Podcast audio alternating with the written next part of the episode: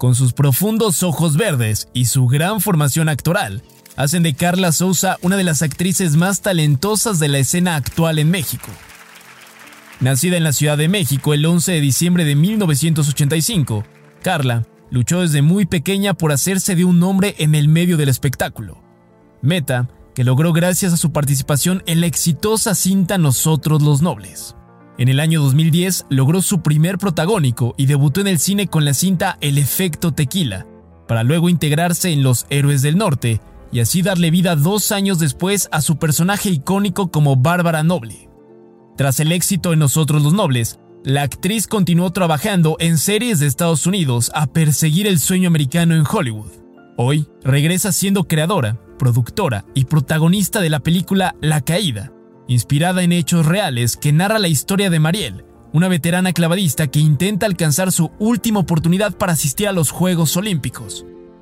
Pero todo dará un radical giro cuando su entrenador es acusado de abuso sexual. Desde los sets de grabación hasta el podcast Las Capitanas llega Carla Souza, en exclusiva por Footbox.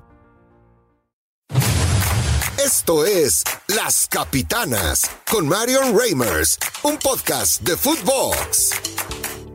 ¿Cómo están? Qué gusto darles la bienvenida a Las Capitanas, en donde ya lo saben, hablamos con eh, las personajes más importantes del eh, deporte a nivel nacional e internacional, del fútbol en concreto. Pero el día de hoy hemos decidido, eh, pues, me parece, no, lo diría yo, salirnos del camino habitual, pero sí abordar tal vez una temática distinta y que a mí me parece increíblemente urgente, eh, importante y que tiene que estar en el punto número uno de la agenda de quienes nos dedicamos a hablar de deportes. No lo hacemos, así que por lo menos eh, de este lado intentaremos subsanar un poco esa asignatura pendiente y lo hacemos además una mujer talentosísima, una mujer muy valiente, a quien yo admiro profundamente, eh, no únicamente por su trabajo como actriz, por representar a México en series que nos tienen picadísimas. Eh, me acuerdo que me aventé How to Get Away with Murder, creo que como en tres días, ¿no? No dormí eh, por la trama, por la actuación y porque es una serie extraordinaria. Pero bueno, todo esto para decir que Carla Souza está con nosotras en Las Capitanas para hablar de su nuevo proyecto, La Caída. Van a poderlo ver en Amazon Prime próximamente. Carla, después de tan larga introducción, gracias por estar aquí. ¿Cómo estás?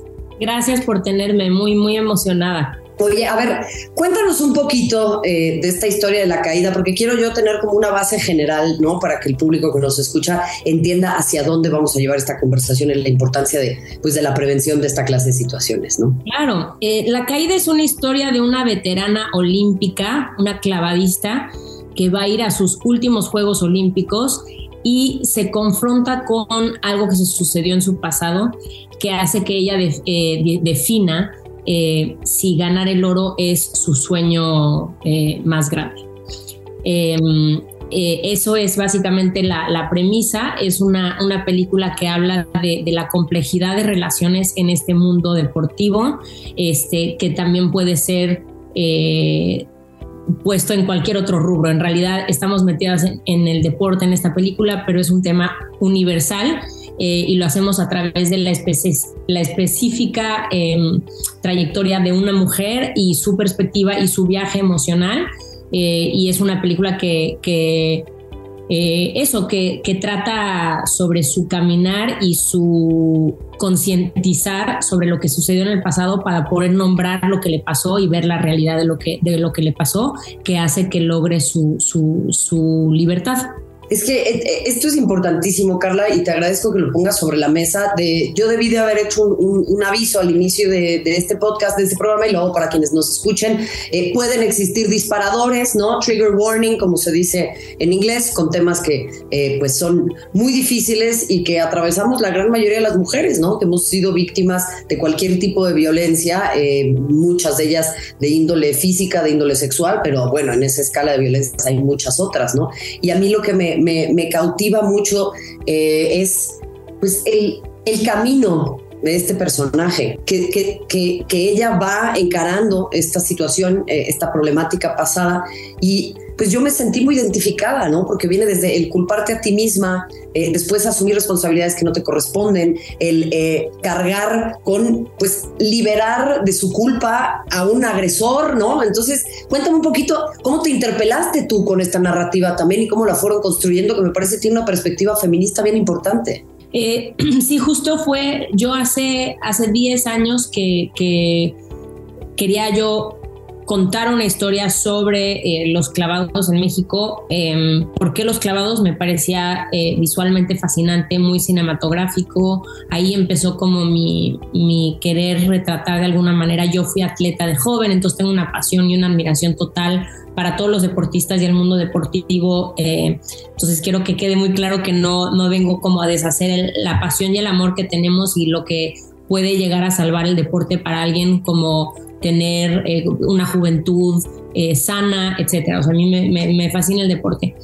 Pero de repente en mis investigaciones eh, encontré una carta hace 10 años y muchas historias que estaban sucediendo en los clavados de mujeres que habían alzado la voz, se les había silenciado eh, y fue como para mí muy comprometedor y me di cuenta en ese momento que esa era la historia la que yo tenía que contar. Yo no podía contar una historia sobre, este, no sé, el romanticismo del deporte como tal, yo tenía que enfocarme en, lo que yo me sentía como... Eh, evidenciada de alguna manera. Eh, esta historia me escogió a mí como yo la escogí a ella y de la mano fue que yo logré normalizar y, digo que yo logré nombrar lo que a mí me había sucedido. Este, esta historia, las mujeres que hablaron fueron pre Tarana Burke, pre los movimientos de eh, Me Too, así que su valentía era aún este, más, más impresionante para mí. Y en ese momento pues nadie quería dar dinero para la película, me tardé 10 años porque mucha gente no quería hablar de este tema, eh, mucho menos conmigo, este, el estigma de, de, hablar de este tema no es tampoco comercial, no querían poner dinero, querían que yo hiciera una comedia, una comedia romántica, este, y nada, empecé, empecé a, yo escribir un tratamiento, acercarme a gente y poco a poco Ana Laura Rascón, que es la productora que la, la primera que me creyó y que vio el proyecto y se emocionó, luego Ramiro Ruiz de Filmadora y poco a poco, muy lentamente se fueron dando las cosas hasta que ya topé también con Lucía Puenzo, le entregué la, el octavo tratamiento de guion. Y yo soy muy perfeccionista, este, yo no quería como correr a hacer las cosas. Yo quería que todas las cosas de las que hablaste eh, sean plasmadas en el guion y esas cosas tardan mucho en, cocinar em, y, quería un guion con muchos matices eh, y no un guion que se, sintiera como panfletazo ni nada que, se le parezca y quería que hubiera... Em, eh, todas esas cosas como que se notaran lo, lo, difícil que es, ¿no? Uno creería que es fácil nombrar lo que le sucedió, Em, y todo el proceso que conlleva antes de poder alzar la voz y decir yo también, ¿no? Todo ese proceso antes, porque ahora ya vemos el, la gente como, oye, pero ¿por qué te tardaste tanto? Oye, pero si tú eres amiga de él, oye, pero es que tú anduviste con él, oye, pero todas estas cosas, ¿no? Oye, pero es que tiene una hija, tiene una esposa, o sea, todas las cosas que yo escuché en dado momento que eran como justificaciones o, que lo blindaran de, de cualquier cosa, creía yo que era importante traer a la gente al cine, que es un medio mucho menos racional, es un medio emocional, visceral, como para poder eh, hacer que en ellos suceda como un, cuestionamiento, una reflexión que quizás no lo logre otro tipo de, de medio audiovisual es que hay tanto para diseccionar con esto que me platicas y me siento tan identificada porque, por supuesto, hay tantas personas que dicen, no, vamos a proteger esto que es tan sagrado, ¿no? Vamos a cuidar esto que para nosotros es tan importante. Y a mí me parece que el acercamiento tiene que ser distinto. Si queremos proteger lo que para nosotros es importante, tenemos que prevenir esta clase de situaciones. Y es muy fácil decirlo, pero a ver, eh, yo tengo un personaje que es el tío Raimundo, ¿no? Que es eh, tu tío homofóbico que en las cenas de Navidad dice que los pobres son pobres porque quieren. Y pues hay que explicarle, ¿no? A Raimundo, este, pues allá afuera, señores, eh, esta cosa se genera a través de muchas complicidades. Tener mujeres en su vida no los exime de poder ser violentos. Y a mí lo que me preocupa es, por ejemplo, en el deporte, sobre todo en donde tenemos a tantas menores de edad, y es algo que a mí me preocupa en el fútbol, por ejemplo, porque él, eh, eh, hay una parte en donde se habla de, bueno, es que estas chicas y estos chicos están lejos de su casa, no están con sus padres de familia, nosotros somos su familia. Pues con más razón tenemos que prestar más atención, o sea, esta secrecía de la que hablas de que nadie se te quisiera acercar, pues es increíblemente contraproducente, pero alimenta que el sistema como está se siga sosteniendo, ¿no? Me imagino que el cine fue parecido. Sí, sí, justamente es un tema complejo que como tú dices no es algo que queremos, no venimos a, romperlo, sino a, poner cuestionamientos, ¿no? Y hacer que nos preguntemos eh, de qué manera podemos em, quizás eh, redireccionar y poner protocolos eh, donde no los hay eh, y poner ahí a gente que pueda detectar y que pueda, ¿sabes? Y sí, tienes razón, son gente que dejan, eh, digamos, que se parece mucho al medio de cine porque te vas a una locación y estás sin tu familia, sin tus papás, y ahí es un campo fértil para que sucedan estas cosas, justamente, ¿no? El deporte, eh, igual, vas a competencias, estás en hoteles, sin tu familia, sin tus familiares, es mucha, este, muchísima presión, este, todos los estereotipos de los que se hablan que pues en las Olimpiadas, todo lo que sucede con los, con los atletas, es porque justamente las tensiones están muy, muy altas. Entonces, es un campo muy fértil para este tipo de situaciones y por lo tanto, pues lo estamos viendo con el fútbol femenino en Estados Unidos, lo estamos viendo con este mismo esta Simone Biles, con Naomi Osaka, con muchísima gente que están ahora poniendo una pausa y, y están cuestionando, ¿no?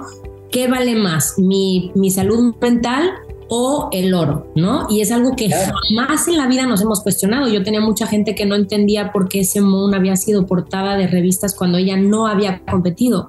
Le dije, porque está haciendo algo revolucionario, está por primera vez poniéndose a ella sobre el, digamos, las demandas de, su país y de todo esto. Y siempre lo hemos visto de otra manera, ¿no? Que lo heroico es este, aunque estés casi deshecha y muerta, que le sigas dando. Y creo que ahí hay un, hay un cuestionamiento interesante que, podemos hacer. A ver, yo me río porque es esta lógica patriarcal, ¿no? De aguantar hasta las últimas consecuencias, así te significa la autodestrucción. Y me parece que estas atletas están poniendo en el centro de la conversación otros valores, otras, eh, eh, eh, otras cuestiones a tomar en cuenta y, y, dándole valía a conceptos que antes no, no, no contemplábamos. Yo ahí veo eh, un, tema bien interesante. Yo te agradezco que, hayas, te lo digo en serio, a título personal, como mujer, como periodista, como activista, que hayas puesto en el centro este tema con el deporte, cuando en realidad puede suceder en cualquier otra industria. Y lo digo porque de repente, como aficionado a los deportes, ¿no te pasa que sientes que como que los deportes se manejan aparte? como si fuera una probeta, ¿no? Y, y, me imagino que el cine puede ser igual un poco, ¿no? Como decir, todo es mágico, todo es fama, todo es glitter, todo es alfombras rojas, todo es maravilloso, y, todos eh, eh, viven pues en una burbuja de protección y no es así, ¿no? Tú, tú, misma estuviste en una situación así. Sí, sí, no, no es así y tanto que, eh, bueno, yo en mis investigaciones estuve yendo al CEDOM, yo de niña fui al CEDOM, yo de niña fui al Camp Caroli, o sea, yo realmente tengo muchas, muchos acercamientos, yo iba de, de, competencia y todo, yo no viví como tal, este, mi entrenador de, joven de, gimnasta era gracias a Dios, el mejor entrenador y, fomentaba justo la salud este, física y mental y para nada era, era el caso. Sin, em, por eso mi amor al deporte, o sea, ojo, sí quiero hacer como claro eso, pero sí creo que como cultura eh, esperamos a que lleguen los, las competencias o los Juegos Olímpicos como para entrarle y ganar la medalla y todo, pero todo a costa de qué y además este, creo que se, se, se, se merecen que les pongamos el foco y los visibilicemos no solamente cuando estén ahí para ganarnos a nosotros las medallas y poner nuestro país en alto, sino que nosotros les debemos ponerles atención en todos los abusos de poder que ellos llegan a tener, este, muy, cosas muy políticas que los usan como peones, que usan sus becas como para este, casi amenazarlos, cosas muy feas que se viven en el, deporte y no tienen ayuda, no tienen plataforma, no tienen, no, no, entonces yo quería como un poco amplificar esta situación con, con el cine y, lograr que, que, que, cuestionáramos, ¿no? Y que dijéramos de qué manera estamos apoyando más a la gente que sacrifica tanto para, para nuestro país. Entra en codere.mx, regístrate y triplicamos tu primer depósito hasta 3 mil pesos para que te diviertas jugando desde tu celular. Apoya a México en Qatar durante todos sus partidos y disfruta del torneo más importante del mundo. Elige a tus selecciones favoritas en el campeonato y sigue a las estrellas más grandes del fútbol. Estés donde estés, elige tu ritual. Elige Codere. Eh, lo has hecho además, Carla, de manera muy diligente, de manera muy sensible, de manera que es además muy conmovedora, ¿no? O sea, a mí sí me movió eh, muchas fibras el ver esto y lo, lo subrayo tanto y hacia allá va mi siguiente pregunta, porque eh, Virginie Despont, que es esta feminista francesa y crítica, habla de que generalmente las representaciones de las mujeres en los medios, particularmente en el cine, cuando tienen que ver con violaciones o abusos, son eh, representaciones de fantasías masculinas. Me explico. Cuando vimos a Jennifer López, por ejemplo, en Nunca Más, ¿no? Es esta mujer que va al box y entonces se empodera y golpea a su agresor. Y, y Virginie de Pan lo que dice es, que esa es la fantasía de cómo un hombre respondería ante un agresor, ¿no? Eh, finalmente acá sí podemos ver, me parece, una... Eh, ahora sí, un clavado, ¿no? Literal a la psique de una persona que atraviesa algo así. ¿Cómo lo fueron tejiendo? Platíqueme un poco más de esa tarea porque es increíblemente sensible, ¿no? O sea, la manera en la que se va abriendo como una cebolla y cómo nos vamos adentrando en la vivencia de una mujer que, como diría Gloria Trevi, perdónenme esta opinión poco popular, es cómplice de su peor desgracia y no, no necesariamente es ella la, la culpable de ello, ¿no? Sí, sí, yo no quería que fuera fácil, este, porque nuestras vidas, digo, mi experiencia como tal es, es tanto autobiográfica esta película porque yo decía, eh, es, un tema de vida o muerte para mí poder dignificar el proceso de una sobreviviente como lo soy, ¿no? Entonces para mí era muy importante que quedara bien y plasmado en el guion y el guion fue de lo que más me tardó, el guion se tardó más de lo que yo me tardé, yo, yo entrené tres años en UCLA, pero el guion se tardó seis años en, en, en hacerse porque primero empezó con una investigación hablando con este, muchísimos doctores del deporte antidoping, porque en la película hacemos algo donde el cuerpo de Mariel eh, ya te está diciendo que hay un problema, ¿no? El cuerpo de Mariel ya te está diciendo, o sea, yo hay una hay una cosa que el cuerpo no miente. El cuerpo de Mariel sabe exactamente lo que le sucedió. Este sus acciones hablan por sí sola. Entonces, esto es un como un ticking clock que va en contra de el que ya va a los últimos Juegos Olímpicos y esta autodestrucción que ya tiene, ¿no? Y entonces vas descubriendo poco a poco, o sea, a lo largo de la película el por qué eso está ahí. Al principio no lo entiendes como muy bien. Este, después existe también todos los personajes de la película de alguna manera son arquetipos de lo que vemos en la sociedad.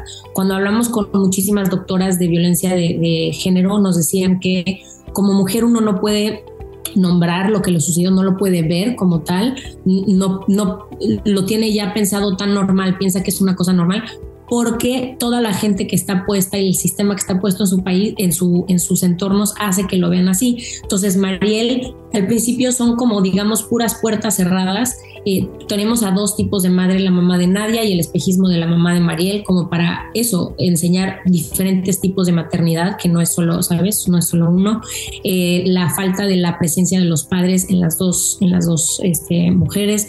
Em, tenemos como tal el comité que hace un una investigación, pero en realidad es como muy performativa, o sea, en realidad la investigación se le hace a la, a la mujer, a la mamá, este, cosa que sucede, ¿no? Cuando uno alza la voz, la, la investigación va sobre la, va sobre la víctima y no sobre el victimario. O sea, en fin, la investigación era hacia mí y yo decía, ¿qué está pasando aquí?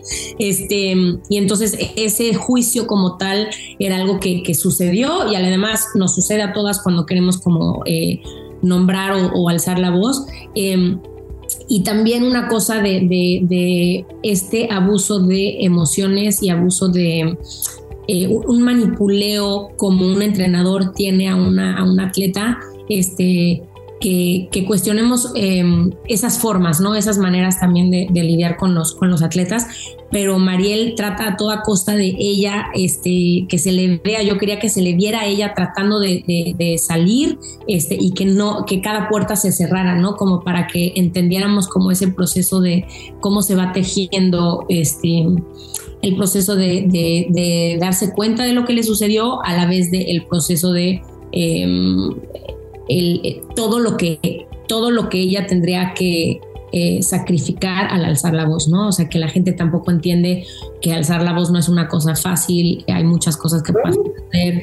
Eh, y para mí era lo más interesante lo que dijiste, que de, de alguna manera ella es cómplice, este, y yo quería mostrar eso porque al no, al no eh, no es tan sencillo, son cosas mucho más complejas. Yo quería, quería, quería también como eh, complejizar el rol de las mujeres que están quizás muy cerca de estos abusadores o muy cerca de estos violentadores, porque de alguna manera todas decimos, a todas nos ha pasado, pero eso sí, abusadores no conocemos a ninguno, ¿no? Es como, bueno, ¿no? Como que todas nos ha pasado y los números están ahí, pero es hablar un poco de la empatía que debemos también tener con las mujeres que, que tienen todo un mundo eh, todo un mundo con estas personas, ¿no? O sea, no es tan fácil, la gente quiere que luego, luego digamos, tú eres un abusador, no te quiero volver a ver, son gente a la que quizás queremos, son familiares a los que, a los que quizás queremos y no es tan fácil marcar una línea de blanco y negro y es quiero como elevar aún más la conversación que hemos tenido y decir,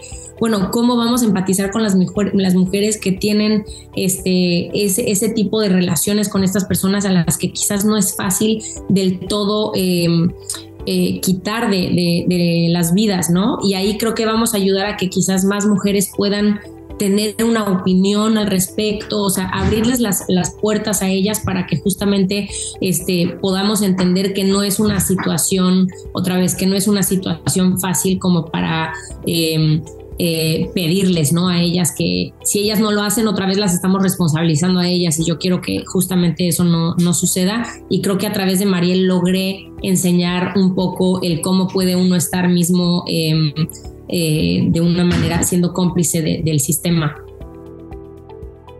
Es que en definitiva, Carla, eso creo que es lo que a mí eh, em, a ver, de todas las cosas que me han gustado, porque además tu actuación me parece formidable, me encanta eh, eh, la fotografía, o sea, hay muchas cosas que me gustan de, este proyecto, de esta película, pero en definitiva, las sutilezas en el guion y la manera y el respeto eh, con el que se trata esta situación es algo que desafortunadamente es novedoso en las narrativas que vemos, ¿no? O sea, y yo se los digo aquí, miren, si ustedes van a estar hablando de Carla, de mí, de cualquier otra mujer, de por qué no denunciamos antes, de si tal. Es posible que Carla y yo no los leamos, o sí, pero da igual. Pero ¿saben quiénes sí los van a leer?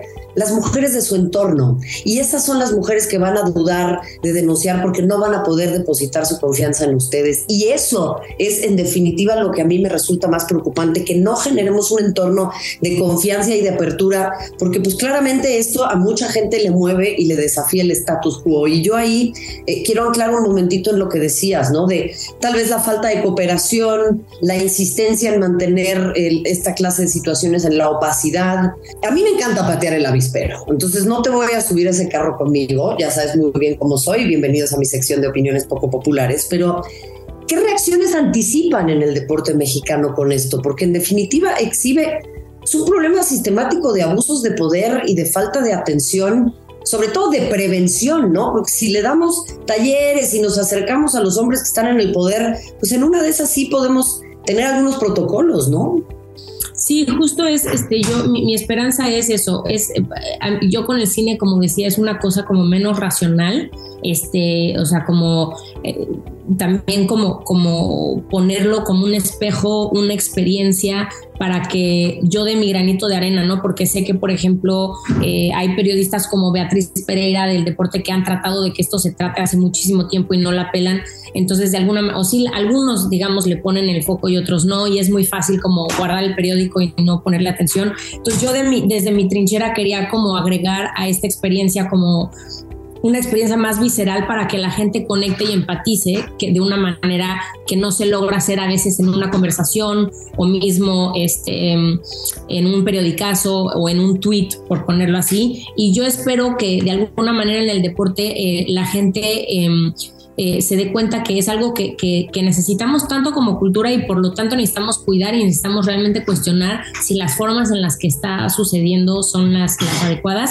Quiero poder empoderar a las, a las deportistas y a los deportistas para poder eh, crear que ellos se junten en una comunidad y, pidan ¿no? estos cambios, pero mi sueño más acá sería que los que están arriba, los que tienen el poder, sean los que de inmediato este, pidan una, un cambio en, ese tipo de situaciones y que, y que se den cuenta de, y quizás que en algún momento pidan disculpas a las personas a las que han deshecho, silenciado, hecho, eh, han, hecho huir a mujeres de México, eh, les han hecho vivir un verdadero infierno por, por muchos temas, este, y así que yo espero que, que de alguna manera esto los haga, que los conmueva y los haga preguntarse este, muchos, muchas cosas. Sí, y, eso me lleva ya a preguntarte algo eh, un poquito más eh, eh, desfogado, ¿no? Vámonos ya cerrando con, algunas cuestiones un poquito más ligeritas, pero pues la verdad es que a mí, por lo menos, pues el deporte me ha dado todo lo que soy, ¿no? Este, me, cambió la vida, me permitió tener autonomía física, me dio a mis mejores amigas, me hizo enfrentarme a rivales extraordinarias y hoy por hoy, pues es lo que me da de comer, es lo que me acerca a experiencias maravillosas y es lo que me permite también arruinar el fútbol a los señores, porque aparentemente les gusta tanto que el que una mujer hable de ello, este, ya les genera que no les guste. Entonces yo me llevaría a preguntar, pues, ¿les gusta en efecto el fútbol o les gusta ver a otros hombres? Pero bueno, ese es otro tema, eh, querida Carla. Yo te preguntaría, ¿qué te dio el deporte a ti? ¿Qué te significó a ti que le tienes tanto amor y que ahora lo viertes en un proyecto tan hermoso como este? Sí, digo, a mí me dio la disciplina que yo tengo en mi, en mi carrera como tal, de haber entrenado con, con UCLA tres años, de haberme tirado de la de 10 metros, de haberme este, moretoneado y haber seguido, o sea, realmente eso no te lo da otra cosa, según yo, más que el deporte y, y em, y esta como salud mental, este entendimiento de lo que es el cuerpo, la mente, las emociones que se, se encuentra eh, en el deporte, el estar como en equipo, el tener una meta, el trabajar todo un año o cuatro años, yo estuve en la gimnasia siete años de mi vida.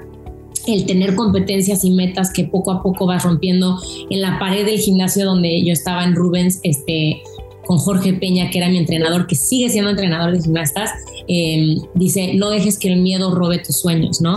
Y justo para hacer esta película, o sea, era mucho el miedo que yo tenía de, todo, ¿no? De todos los ataques, de todo el estigma, de todo lo que me habían ya este, hecho pasar, pero yo decía, no dejes que el miedo robe tus sueños de poder como realmente dignificar este, este este caminar en, el, en algo que me encanta tanto que es, que es el deporte, pues, y de, y de cuestionarnos cosas que quizás no nos hemos cuestionado. Todas las películas de deporte que yo veo son como, pues, un Rocky, ¿no? O sea, de que todo es increíble, todo es romanticismo. Entonces quería como empezar a, dimensionar un poco más la, conversación que existe en el deporte. Pero yo, por ejemplo, ahorita con, con mi hija y, con mi hijo es algo que en, en, mi casa quiero, o sea, mi papá tenía yo eh, una barra de metal que él ponía con tubos de la coladera, literal, hacía como una barra, este, en todas mis, en todos mis cumpleaños hacíamos como un relay de, de este, de el pasamanos, ruedas de carro, brincar arriba del trampolín, hacer una marometa. Y me acuerdo que todos los demás este, cumpleaños eran, no sé, bailar con la música y el pastel. Y en mi casa era una cosa mucho más como física y mi papá nos ponía a nosotros a competir entre hermanos y siempre había como este amor por, por empujar el cuerpo a sus límites, este, y por esta cosa como de, este, desde los romanos existe, ¿no? Esta cosa de ver a alguien como realmente llegar a, su, a sus últimas consecuencias y tratar de, em, sobrepasarse a uno, a uno mismo, ¿no? Este, entonces todo eso sigo, sigo siendo completa fan de, eso y no quiero que eso se, se malentienda. Creo que alguien que no fuera deportista quizás estaría dispuesto, como tú dices, como a no sé, cuestionarlo para quitarlo y no es para nada mi, intención eh, porque creo que es de lo más saludable que tenemos como, como sociedad es poder este, seguir teniendo el deporte. Es que ahí está la clave, ¿no? No es que se los queramos quitar, lo que queremos hacer es hacer un espacio seguro para que todas las personas podamos participar de él, porque en efecto practicar deporte es un derecho humano y es una de las actividades más hermosas que hay. Carla, por último, ¿sigues fútbol? ¿Te gusta el fútbol? ¿Qué deportes te gustan? O sea, ¿sí, sí le entras de repente a sentarte a ver algún partido o es algo que pues no, no está en tu rollo? Sí, digo, ahorita fui a ver el partido de México contra Perú, era un partido amistoso en Los Ángeles, pero fui a ver al, al, equipo mexicano que se va ahorita a presentar este, en Dakar y la verdad es que me dio muchísima muchísima emoción, cantar Cielito Lindo con la gente ahí en las butacas, hacer la ola, todo eso. Este, yo cuando viví en México le iba a los Pumas, este, eh, he podido por, por ser actriz Ahí me escriben algunos futbolistas y somos este, amigos de, redes sociales al menos, pero este, para mí es algo que, me gusta muchísimo y además este, es, un, es un deporte que, digo, aquí en Estados Unidos el fútbol americano me parece de lo más aburrido del mundo, entonces... Qué bueno que lo, me lo tengo que chutar, así que lo hago, pero yo siempre espero que, que este, mi marido es tejano, entonces todo el tiempo tenemos que ver eso y yo digo, ay Dios mío, es que de verdad se me hace lo más aburrido del mundo. Y cuando vemos el fútbol es como, ah, es mucho más entretenido, este, y, nada, me, me, me, emociona que, que que tanta gente en México le importe y que, y que cause tantas conversaciones este, y que nos unan, ¿no? Como país. Creo que son pocas las cosas las que nos, las que nos unen, entonces estoy muy, muy agradecida de que eso sigue siendo algo que, que une muchísimo al mexicano. Pues mira, te voy a extender una invitación. Cuando vayamos a Los Ángeles, podemos ir a ver al Washington Spirit que visita el Angel City. Yo sé que es tu gremio, que las actrices, que tal, en tu ciudad, pero por favor no le vayas al Angel City, que son mi competencia directa. Porque pues, ah, de verdad, ok. Oye, pues a mí no me invitaron a crear el, equipo, así que yo feliz de irle a su, a su contrincante. y, y ahí le damos. ¿Cuándo juega? Bueno, eh, la, ahora la temporada terminó, pero cuando arranque el próximo año vamos a estar por allá, así que te invito. Y por supuesto te invitamos siempre a que nos acompañes en Footbox, Carla Sousa. Eh, cuéntanos entonces la caída el 11 de noviembre, ¿correcto? El 11 de noviembre por Prime Video eh, lo van a poder ver. Y, y, estará por pues Amazon y saldrá en global básicamente, así que estoy muy contenta de que mucha gente va a poder ver esta historia. No, por el contrario, nosotras estamos muy agradecidas y muy contentas contigo, Carla. Desde acá, mi admiración, mi cariño, eh, entendiendo de repente lo difícil que es desafiar al poder y, eh, te lo digo de primera mano, te agradezco muchísimo. Tener una aliada como tú y el, el verte plasmar esta clase de historias a mí me conmueve, me motiva y me emociona profundamente, así que enhorabuena. Muchas gracias, muchas gracias por tu, por tu entrevista. No, por supuesto. Y gracias a ustedes también por habernos acompañado en Las Capitanas. Recuérdenlo, semana a semana tenemos a los personajes más importantes del deporte nacional e internacional. No se pierdan la caída a través de Amazon Prime. Hasta la próxima. Esto fue Las Capitanas, exclusivo de Footbox.